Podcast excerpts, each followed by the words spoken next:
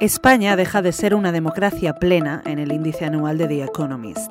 Con esta noticia arranca un nuevo resumen de actualidad de The Objective. Esto es Sumario de Tarde, yo soy Cecilia de la Serna y hoy es jueves 10 de febrero de 2022.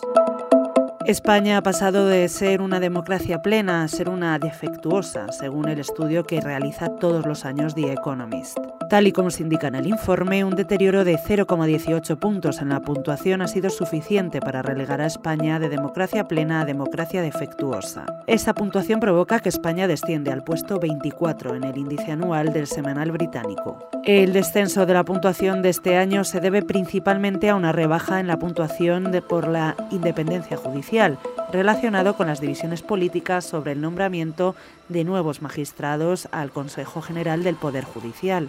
El medio apunta además a que, en términos generales, España sufre un aumento de fragmentación parlamentaria, una letanía de escándalos de corrupción y un creciente nacionalismo regional en Cataluña ante los retos de la gobernabilidad.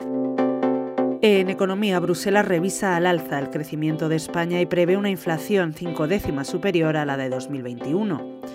La economía española crecerá un 5,6% este año, según la actualización de la Comisión Europea. En cuanto a la inflación, los precios energéticos, la crisis de suministros, la amenaza del conflicto en Ucrania son parte de los factores que auguran un duro golpe para el bolsillo de los españoles. Terminamos con un ojo puesto en la seguridad. Más de 500 agentes se desplegarán en un plan en Madrid contra las bandas juveniles. El despliegue, que estará operativo desde esta misma tarde, tendrá lugar en los distritos madrileños de Carabanchel, Latina, Puente de Vallecas, Usera, Villaverde, Fuencarral, Centro, Arganzuela, Ciudad Lineal, San Blas y Hortaleza, además del municipio de Parla. Se pondrá especial atención en los alrededores de las discotecas y en el transporte público. Esta iniciativa de la Delegación del Gobierno en Madrid viene precedida de los crímenes relacionados con bandas juveniles acaecidos este pasado fin de semana.